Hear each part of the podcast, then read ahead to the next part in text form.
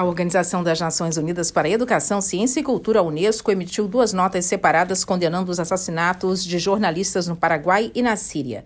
A diretora-geral da agência, Audrey Azulay, condenou a morte do apresentador Alexandra Álvares Ramírez, da rádio Urundei FM, que foi alvejado a tiros por um homem numa motocicleta, na cidade de Pedro Juan Cabalheiro, em 14 de fevereiro.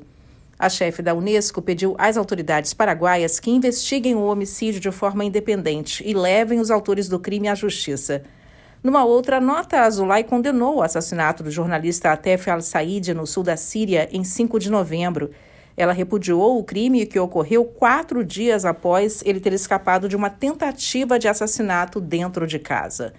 A diretora-geral da agência disse que os que tentam sufocar a liberdade de expressão da imprensa e o acesso à informação por meio de atos violentos contra jornalistas precisam ser investigados e responsabilizados.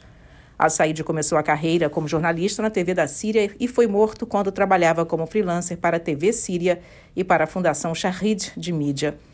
E nessa quinta-feira, num comunicado separado, quatro relatoras de direitos humanos pediram ao governo de Bangladesh para acabar com o que chamaram de assédio judicial a jornalistas. As especialistas em direitos humanos pediram que as acusações contra a jornalista investigativa Rosina Islam sejam arquivadas e que Bangladesh pare de perseguir os profissionais da imprensa e os defensores de direitos humanos.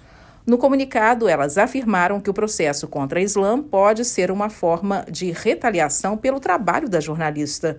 Em 2021, durante a pandemia, ela produziu uma matéria sobre alegações de corrupção e má gestão no setor de saúde e nos processos de licitação para a compra de suprimentos médicos de emergência. Islam trabalha para o maior jornal de Bangladesh, o Proton Alo. Ela foi presa em 2021 dentro do Ministério da Saúde e do Bem-Estar da Família quando se reunia com funcionários da pasta. Ela foi acusada de ter usado um celular sem permissão e de fotografar documentos relacionados à compra das vacinas de Covid-19 pelo governo. Da ONU News em Nova York, Mônica Gray.